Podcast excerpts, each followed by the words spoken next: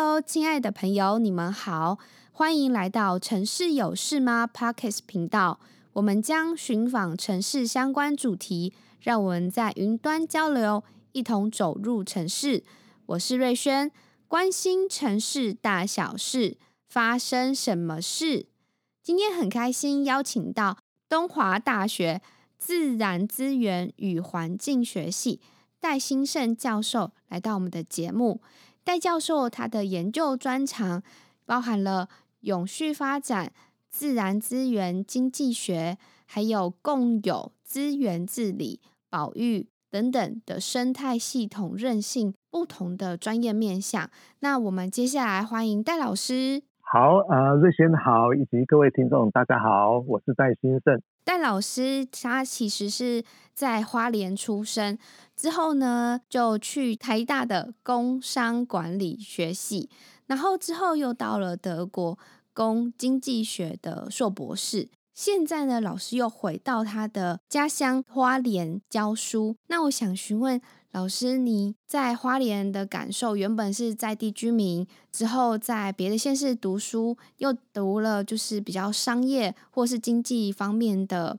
科系，之后再回来比较是自然环境面向的系所教书。不知道老师有没有在这个过程中有什么奇遇，或者是为什么老师会想要回到花莲？OK，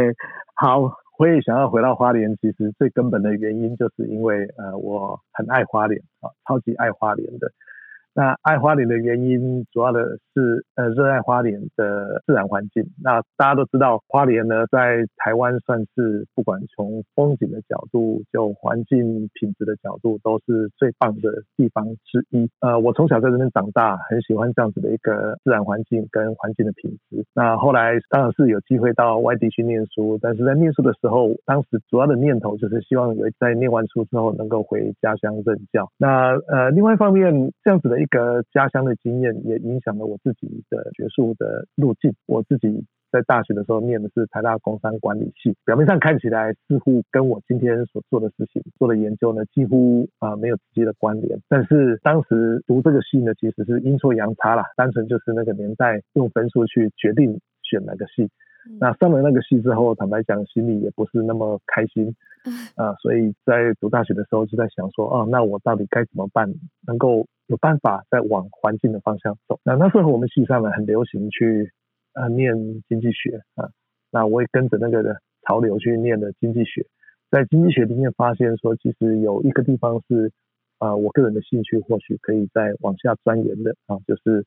自然资源与环境经济学。那这个是在经济学里面特别处理自然资源跟环境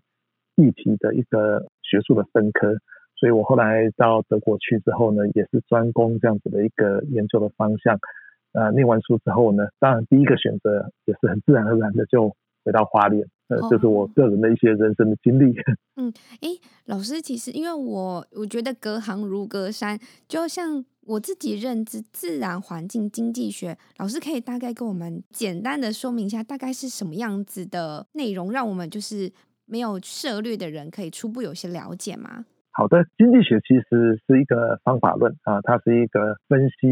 人类行为还有这个世界上的现象的一个特殊的观察的视角啊，我们通常把它称之为一个经济或一个经济学的视角。那这个视角它。当然也可以拿来研究分析环境跟自然资源保育的议题，所以简单的讲，它就是用经济学的研究的视角去思考分析环境问题跟自然资源保育的问题要如何去处理它，这是一个很特殊的视角。举例来讲，环境经济学它。它对当代环境问题的其中一个很重要的看法是，例如说，在面对当前的全球暖化、气候变迁、二零五零净排放这些议题里面，它从一九六七零年代就提出一个重要的看法，例如说要课征碳税，用课征碳税的方式来创造一个人们行为上能够遵循啊环境保育原则的一个经济的诱因啊，因为我对碳课税的话，意味着我排碳的行为是受到惩罚的，所以在课了碳税之后。那大家的行为会比较符合环保的原则。如果碳税课的够重，符合它所排放的制造的外部性的话，呃，理论上呢，我们就可以达成一个对这个社会，不管是就环境或从经济的角度而言，是一个呃比较佳的状况。那这个是一个很典型的使用经济学的视角来处理环境问题。所以这样可不可以理解成经济学它其实有很多的分析方法，它可能是一个工具。那我们可以借由这个工具呢，去回馈于对于环境的帮助，或是给予一些规范或是限制，让我们的环境更好。我们生活也就是因为生产才会有一些经济的来源。那它让我们更好，也可以用这个工具让环境更好。环境议题跟经济议题，它是彼此高度密切相关的。严格讲起来是没有办法拆开来分析的。只是过去我们因为学术分科的关系，把它拆开来看待。环境与自然资源经济学是一个呃很好的 approach 啊，虽然它不绝对不是一个唯一的 approach，可以去思考分析环境议题。听老师这样说，老师对于环境的面向其实是很。很喜欢这个领域，然后也想要更加以琢磨，有没有办法跟我们分享？老师用您刚刚说的环境经济学去做了一些什么样子的改变，或者是哪些研究，或者是你觉得花莲的环境可以用这样子的学门跟这个工具走向怎么样子的发展？好，谢谢你这个提问。的确，环境与自然资源经济学的训练让我在看待环境议题的角度呢，的确会有一些比较不一样的角度啊，包含我自己虽然长期投入环境运动，但我的确也因为这个训练呢，在看事情的角度上，可能会跟很多我自己在环境 NGO 的同温层呢，会有一些比较不一样的看事情的角度。以花莲来讲的话，花莲长期被视为是台湾的后花园，或者是最后一块的净土啊，所以呃，大家当然都很珍惜花莲的那个自然。环境跟啊环境品质，一般而言，对台湾目前主流的论述是会认为说，我们应该要珍惜这样子的一个后花园，然后要尽可能让它防止它的破坏。很纯粹从环境的角度来讲的话，这样听起来当然是言之成理的。但是另外一方面，我也必须说。这样子看待花莲的环境跟发展的议题，它其实还是有一些需要再做得更好的地方。我就分两个层面来讲，以传统的花莲所谓的经济开发派、经济发展派的角度来讲的话，他们会认为说，花莲就是因为这样一个特殊的环境，固然环境品质很好，但是呢，也限制了它的发展的可能性，导致一些，例如说。他的所得偏低，然后人口外流、就业不振等等这一些的社会经济的议题，所以对于这一派的论述而言，他们会希望说花莲应该要多一些经济发展的机会、开发的机会，解决花莲的社会经济问题。这个看法，它在社会经济上当然有它的利基点，但是它的问题是，它并没有特别着重在如何去保育环境，这是它的缺失。那倒过来讲，不管是全台湾的，或者是花莲的，要注重环境保育的这一派的看法，基本上是把花莲视为后花园，是希望能够尽全力去防止花莲遭受到任何的可能的破坏。这个看法当然也有它的重要的地方，就是它的确是捍卫花莲的自然环境的一个非常重要的基本的思考点。但另外一方面，这样子的一个看法，它也忽略了一点。从经济学的角度来看的话，花莲等于是为了提供一个对全台湾很重要的公共财啊，就是环境资源。花莲为了提供这个公共财，它其实做了牺牲，主要是在社会经济发展方面的啊某一些的机会。那这些牺牲呢，是为了成全全台湾，当然也包含花莲自己一个比较好的环境的品质，还有生活的品质所必须要做出的牺牲。但是一般人比较不理解的角度是，他们忘记了这个。牺牲其实是由一些特别弱势的团体所承担的。举例来讲，原住民。举一个最明显的例子，例如说，我们都认为国家公园很好，可是我们为了划设国家公园，我们经常就是以原住民族的权益为代价来划设国家公园，把原住民赶出国家公园，让原住民丧失在他们的土地上生活跟发展的机会。台湾社会如果理解这个层面的话，就应当要知道，我们今天所享受的美好的环境品质，它其实是这个社会上的部分的群体，他们付出了很惊人、不成比例的代价所换来的。这就是我们在环境相关的科系里面所讨论到的环境不正义的问题。所谓的环境不正义，指的是社会当中的某一某一些的群体，他们承担的不成比例的环境保育的成本，或者是环境开发的成本。这个叫做环境不正义。这样子的一个环境不正义的定义，跟台湾社会平常理解的环境不正义不太一样。好，台湾社会平常讲的环境不正义是说，哦，呃，某个地方它的环境被破坏了，那我我们就把它叫做环境不正义。在学术定义上，所谓的环境不正义，指的是不管是为了要开发或是为了保育的理由，而有一群人他们承担了不成比例高的成本，那这个才叫做环境不正义。那在我看来，花莲的开发跟保育的议题，其实就涉及了很典型的环境不正义的议题。整体而言，台湾当然不管是花莲，其实全台湾我们大家都希望够有一个比较好的环境跟生活品质，这是我们大家追求的共同的目标。这个责任呢，尤其花莲承担了很多。但另外一方面，从台湾到花莲的社会各界也必须理解，花莲的部分的群体，他们为了这样子的一个全体的公共利益，付出了一个不成比例高的成本。那这是在过去所没有特别注意到的环境正义的议题。那我认为呢，不管是出于伦理正义的理由，或者是出于长远的永续发展的理由，大家在面对花莲的保育跟发展议题的时候，从现在起到未来，都应该要特别注意这中间所涉及的环境正义议题。那这是我从过去到现在的一贯的主张。就听老师那样说，可以理解到花莲原住民族因为我们一些更好的环境有所牺牲。那其实这样子的议题，我们过去曾经有说，希望把外部效益内部化，也就是他给外在的人得到了好处，其实牺牲的人他也是需要有一些回馈，毕竟。有些事情是相对应的，所以如果听众朋友你们有想到，其实很多我们过去发展都关注于产业或是经济的起飞，那现在慢慢的环保跟永续的意识抬头，让我们意识到有些生活的永续或是社会的永续、经济的永续，不是是他的事，其实是大家一同要去面对，一同希望这个环境走向更好的。方向迈进，永续其实不是一个人的事情，而是大家的事情。戴老师跟我们提到说，花莲其实有很多原住民族。那据我所知，花莲的原住民族占总人口好像有达三分之一之多。那花莲对原住民族的议题，除了老师刚刚提到的对于环境、呃空间的牺牲。现在好像慢慢的也有在探讨，就是原住民族他们过去有一些狩猎的习惯，所以他们的领土其实他们的生活领地跟我们居住在都市或者是乡村地区比较汉人的空间领地是不一样的。那不知道老师可不可以就原住民族狩猎自主管理这个议题跟我们做一些小分享？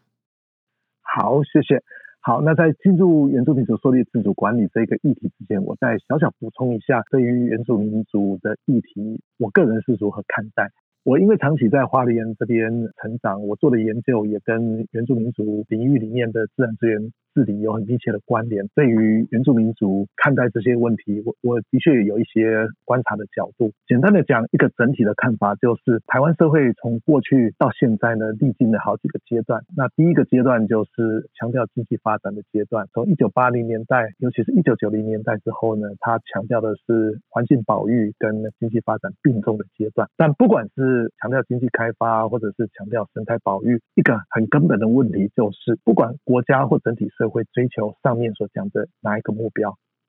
他们基本上都是以原住民族的权益为代价来成就。例如说，在以前为了要赚取外汇，所以呢，我们林务局。还有私人有大量的伐木，那这些伐木呢，基本上都是在呃原住民族的传统领域里面进行的啊，也就是说，为了整体社会的经济开发的利益的目的，我们可以允许在那伐木。然后到后来呢，为了要推动环境保育，所以我们全面禁伐，而且全面禁止狩猎。换言之，到了后来，为了追求环境保育目标的时候，它又再次一样是以原住民族的权益为代价来达成的，不管是。经济开发的议题，或者是环境保育的议题，都一样。它主要考虑的都是台湾主流社会族群的角度，而在这个过程当中呢，几乎没有或者说很少考虑到原住民族他们的最基本的生存的需求，还有社会经济文化。各个面向的发展的需求几乎没有考虑，那这是一个很根本的问题。在台湾呢，如果要同时处理自然资源的那个保育跟永续的利用，在涉及到这个议题的时候呢，它一定跟原住民族有极为密切的关系，因为台湾原住民族居住的地方基本上跟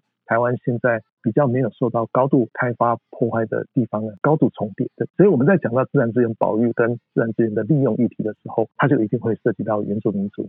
的土地跟原住民族的社会。这就是为什么我后来呢会投入在跟原住民族狩猎自主管理有关的议题，它的根本在这里啊。那这个议题它它的缘由是因为从一九八九年我们的野生动物保育法立法之后呢，呃，台湾基本上是全面禁猎的啊。那当然受到全面禁猎政策影响最深的就是呃原住民族啊，因为他们有狩猎的关系。那这个狩猎的关系是台湾的主流社会汉人社会呢不太理解的。呃，一般而言，很多人会认为说这个狩猎的关系呢，就是会造成野生动物保育方面的冲击。但这样子的一个想象其实是错误的，因为台湾的野生动物保育如果有问题的话，它的最主要的问题是出在栖息地的破坏，而不是呃来自于原住民族的狩猎的行为。那栖息地的破坏，它主要又是台湾的主流社会所造成的，并不是原住民族自己造成的。在这样子的一个认知下面呢，我自己在二零零九年。开始投入在跟原住民族狩猎有关的研究议题上，在那个时候呢，其实原住民族社会对于这个议题还是非常敏感，而且是整个氛围是风声鹤唳的。大家听到说我要研究这个议题，都纷纷走避，因为狩猎是一个违法的行为，大家都会很害怕这个实际存在的现象呢被公开揭露出来，他们会担心有法律上呃麻烦，大家都很害怕碰触这个议题。但无论如何，我们的确。透过一些原住民族部落友人的支持之下呢，呃，我们的确开始进行研究，了解说原住民族狩猎的它的实际目前的状况到底是如何。这个研究一直持续到二零一六年、二零一七年，尤其是二零一七年的时候，有一个重大的在台湾政策上的转折，就是呃，林务局在现在的林华庆局长的带领之下，也是顺应蔡英文总统在二零一六年八月一号代表。国家呢，向原住民族致歉，这样子的一个政策的脉络，就是原住民族转型正义的这样子的政策脉络。那呃，林局长呢，他在林务局的政策上也做了相当程度的扭转啊，就是从过去禁止狩猎的立场呢，他呃提出了一个未来的方向，以原住民族狩猎自主管理这样子的一个做法，来让原住民族可以合法的狩猎，但另外一方面也可以达成野生动物保育的目标。所以从二零一七年之后呢。呃，我们研究团队就开始积极的投入这样子的一个狩猎自主管理的计划。我们主要的研究跟推动的区域是在花莲县秀林乡。那在这个地方，呃，我们跟部落合作，从了解实际的那个狩猎的行为。猎场的分布逐渐进展到透过部落的自主的回报，那我们现在算是比较能够掌握说，到底在花莲县秀林乡这个地方，到底一年大约有多少的，还有哪一种的野生动物狩猎的情形，猎获物的数量。然后在同时，我们也跟部落合作，一起去进行野生动物监测的工作。台湾类似这样的计划，目前在很多地方都有，那比较完整，同时有。猎获物回报，还有监测计划的，主要是阿里山地区跟花莲县秀林乡这这两个区域。这两个先导型的计划，它有一个重要的意义，就是呢，它是第一次啊、呃，让台湾社会整体能够比较清楚的知道说，啊、呃，原住民族狩猎它的呃猎获物的状况是如何，然后它对于野生动物的族群它的影响会是如何。那我们首次有这样子的一个相对完整的资讯，而且这个。资讯呢是部落啊为主体，他们投入去回报这样子的资讯，同时间合法的进行狩猎，同时间也参与野生动物的监测。当然，这个是跟学术界还有官方这三方一起合作。那有了这样子的一个资讯之后，台湾社会日后在讨论狩猎还有野生动物保育相关的议题的时候，我们就有一个比较明确的资讯还有知识的基础，大家可以一起思考说，那么我们的。野生动物保育法该怎么修？跟原住民族狩猎有关的议题，我们到底在法制面呢，要如何做得更好，改得更好？呃，那我认为这个是我们在参与原住民族狩猎自主管理这一个计划的时候。到目前为止，一个很重要的进展跟心得，简单来讲，就是我们希望能够透过这样子的一个研究工作跟实务的推动的工作，方面让原住民族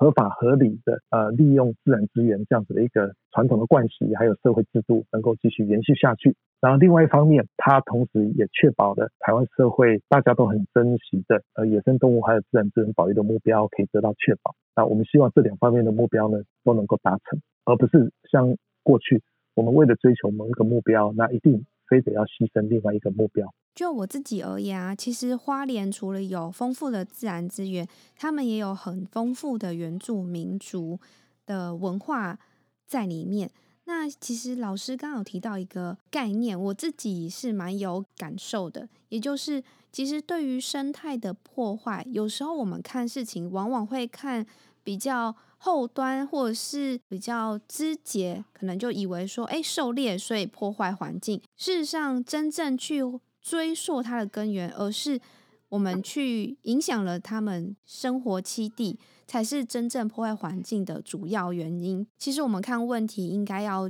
避免见树不见林这个现象。那老师刚好提及到，像是狩猎，我们可以用法令的方式，配合原住民族的群体，共同一起去监测环境保育跟比较野生动物它的资料库的建立。我觉得这个算是双赢。也尊重原本的文化民族，那也透过现在主流或者是大家已经习惯的法令，去有一个比较好的制度体系。想要再跟老师进一步请教说，主流的社会现在谈到环境永续的议题，那有些是比较没有办法用条文或者是明确的文字去做个规范。那老师对于环境永续，乃至到原住民族的永续性，或是二零二一年总统有宣示到我们要净零碳排，这整个种种的面向，老师有没有什么样子的想法？就老师的专业，给我们一些分享。好，谢谢。就我的专业领域，我有一个整体的看法。台湾社会从一九五零年代到一九八零年代，历经的是一个经济发展至上的一个年代。在那个时代，很少关注环境保育议题。那后来，在一九八零年代的环境运动兴起之后呢，台湾社会不管是在国民的意识上，或者是在法规上呢，的确做了相当程度的调整啊。虽然到今天啊，还是有很多人会认为说，我们在环境保育方面应该做的更多啊。那这的确是对的。另外一方面呢，所谓做的更多，到底是要在什么样的层面跟什么样的意义上做的更多呢？这是我们需要思考的地方。这就涉及到我们从一九八零年代到目前为止呢，台湾社会在看待整个环境保育的。它的主要的思维，针对这将近三十几年以来的这样子的一个主流的思维，尤其是涉及到环境保育的思维，我个人会用一个，它并不是学术上的名词，是是我个人的一个看法，给它的一个称呼啊，我会把它称呼为这是一个比较素朴的保育主义的年代啊。所谓的素朴的保育主义，就是呢，它是为了要因应在过去经济大开发时代呢，呃，我们所做的一个比较直接的调整啊。简单的讲，就是。过去呢，因为经济开发动辄会侵害到自然环境，所以呢，在接下来的这样子素朴保育的主义的时代，我们主要的回应呢，就是要尽可能尽我们一切的努力去捍卫呃那一些还没有被严重破坏的国土跟自然环境，这个是一个主要的目标。因此，它的主要的做法呢是比较防卫性的。举例来讲，例如说，台湾过去因为种种的原因，导致野生动物族群的这样的减少。所以我们在一九八九年的野生动物保育法，它采行的是一个非常严格的防御性的立场，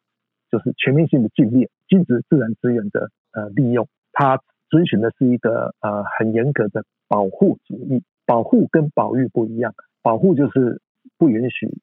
自然资源的利用，那保育是指在进行保护的同时呢，它也允许呃合理的或是符合永续原则自然资源的利用，这个叫做。保育，但呃无论如何，台湾社会从在过去三四十年以来，是把保护跟保育呢是把它放在一起看待的。顺着这样子的一个比较强烈的保护主义下来的结果，是到了今天为止，我们在很多环境议题上呢，保持的是一个比较保护主义的立场，而不是保育的立场。这个当然在，尤其在一九八零年代那样子的一个阶段呢，我我个人是完全支持。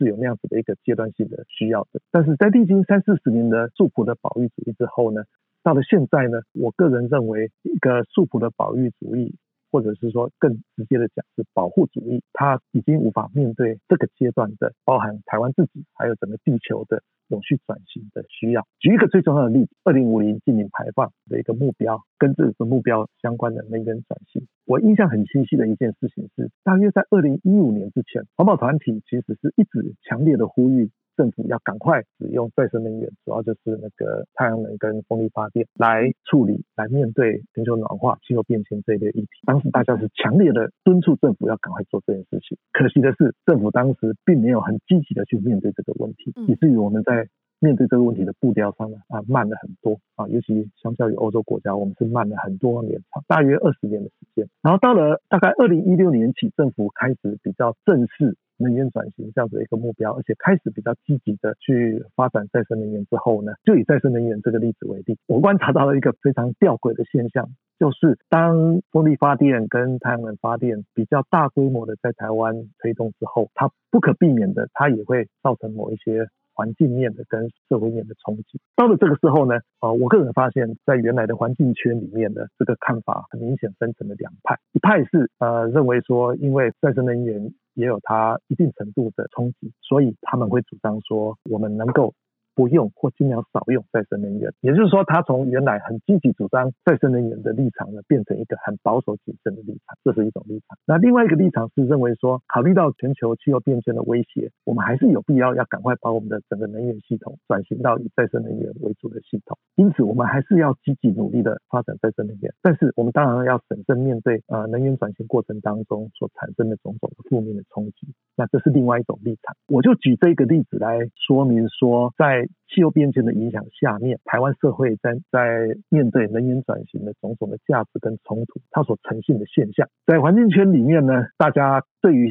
自己先前的主张跟深信不疑的信念呢，其实产生了相当程度的怀疑。当然，这中间也有两派人啊，一派人是高度的怀疑，另外一派人是一定程度的怀疑，但是还是认为说发展再生能源是必要的。这个还只是在环境圈里面，如果放大到台湾整个社会，哦，我们会看见一个更复杂的图像，例如说。以工商团体来讲的话，他们在最近几年之前呢，他们是台湾阻挠能源转型的一个最主要的力量，就是尽一切可能，希望能够维持现状，不希望政府以及台湾社会很积极的去推动能源转型。这个是他们过去的立场。到了最近几年，尤其是最近一两年，因为整个国际管制，尤其这个管制涉及到经贸管制的时候，好像欧洲开始引进碳关税，还有像是电子业的供应链啊，开始要求要百分之百使用再生能源。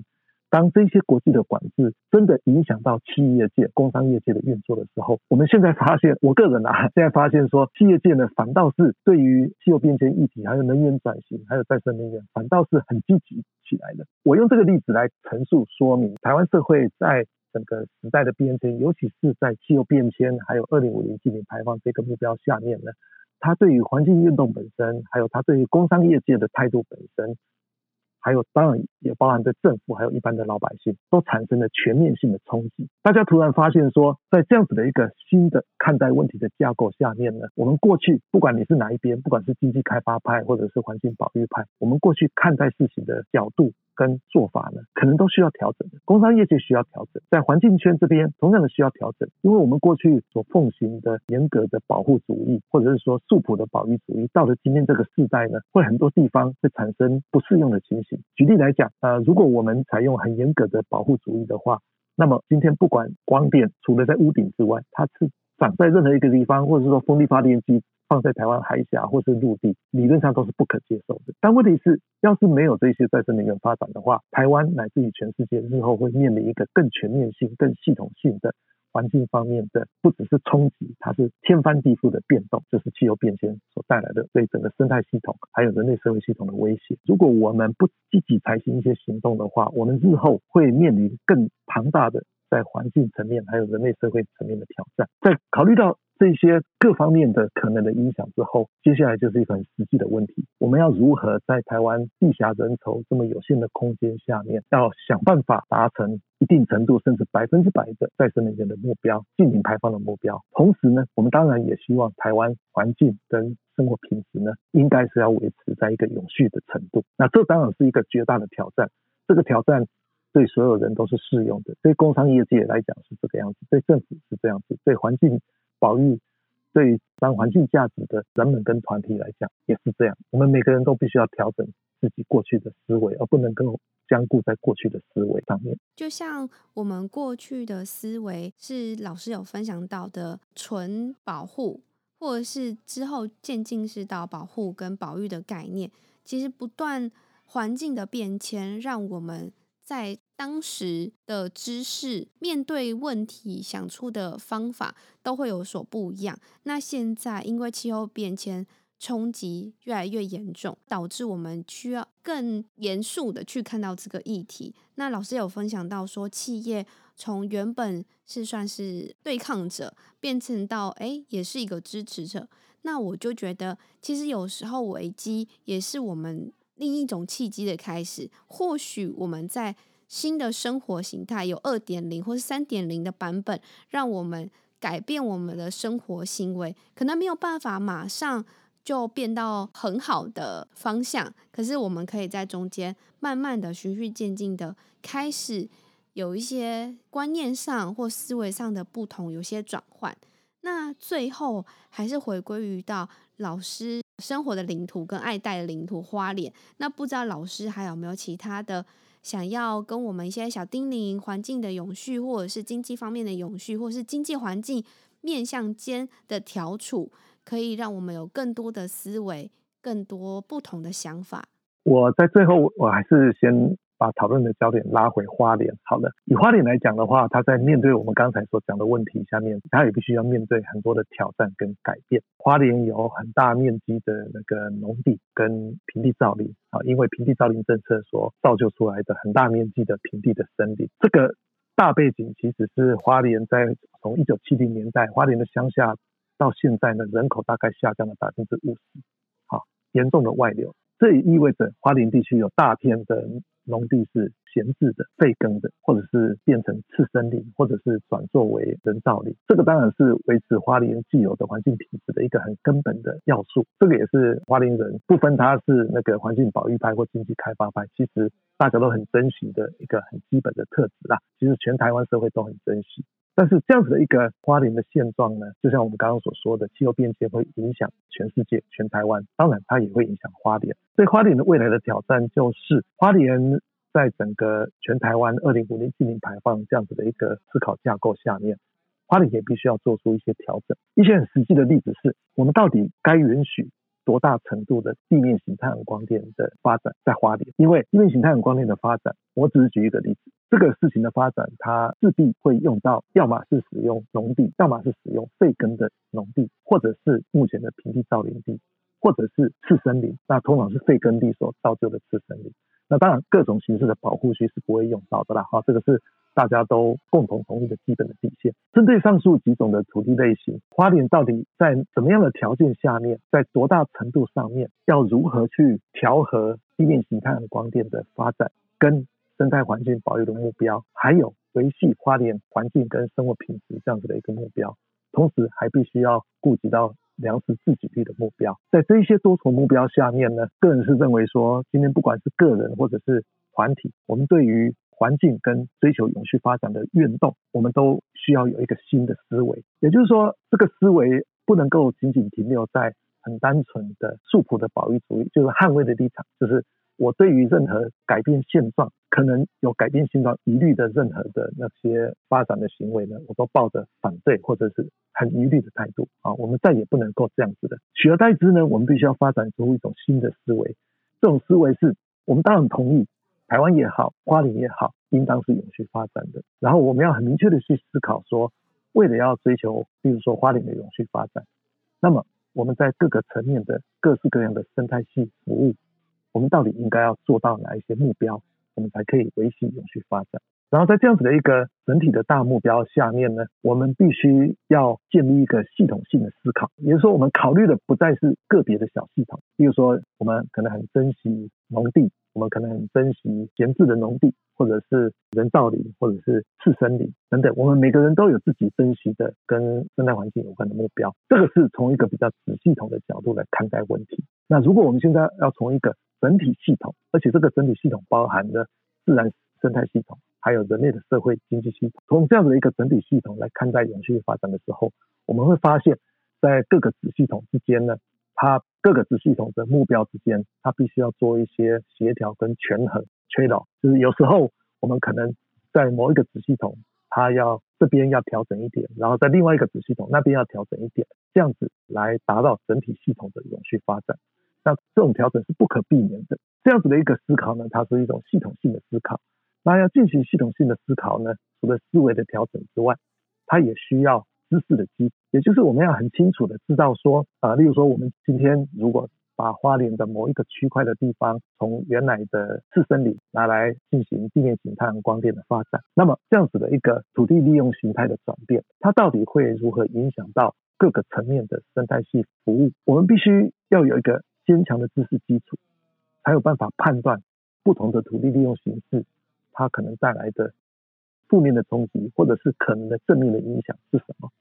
唯有在这样子的一个坚强的知识基础上面，而且进行系统性的思考，我们才有办法去面对刚才讲的那一些庞大的挑战，去决定说，在花莲目前的现状下面，到底哪些地方应当而且也可以啊拿来作为发展再生能源的用途，然后哪一些区块的土地它应该要拿来作为保育的用途，然后另外一些区块的土地。它应该要来作为农业生产的用途，呃，唯有这样子的一个以知识为基础的系统性思考，我们才有办法去面对整体的花莲的社会生态系统，或是整体的台湾的社会生态系统它的永续转型的议题。那我讲的这样子的一个原则，它不仅仅适用于花莲，它当然也适用于任台湾任何一个地方，不管是台南或者是任何一个县市，还有台湾的整体本身都是这样子的。那这样子的思维模式呢，它的确。相当程度呢，会挑战我们过去比较习惯的思维的模式，因为我们过去的想法是一个比较静态式的想法，就是我希望能够啊维持现状，我要阻绝一切尽可能的开发跟变动。但是呃，诚如我啊我个人刚才所表达的那个分析，这样子的比较静态的思考模式，它已经无法去面对我们目前世界所面临的重大的挑战啊，所以我个人会对于的未来的。不管是花莲在地的人，以及或者是全国啊、社会各个呃层面的人，那我会提出这样子的一个呃想法的分享啊，我们大家可以一起来思考看看。很谢谢戴老师，如果你也关心环境的议题，那我们可以多思考。如何跳出现在的舒适圈，用比较动态性的思考，可能有一些新思维，在我们的生活形态也会有一些不一样。今天很谢谢戴老师来到我们的节目，分享许多宝贵的经验。亲爱的朋友，如果你也喜欢和城市相关的话题，欢迎关注我们。你也可以到 Facebook 都媒工作室留言给我们，你们的支持是我们做好节目最大的动力。城市有事吗？关心城市大小事，发生什么事？我们下回见，拜拜，拜拜。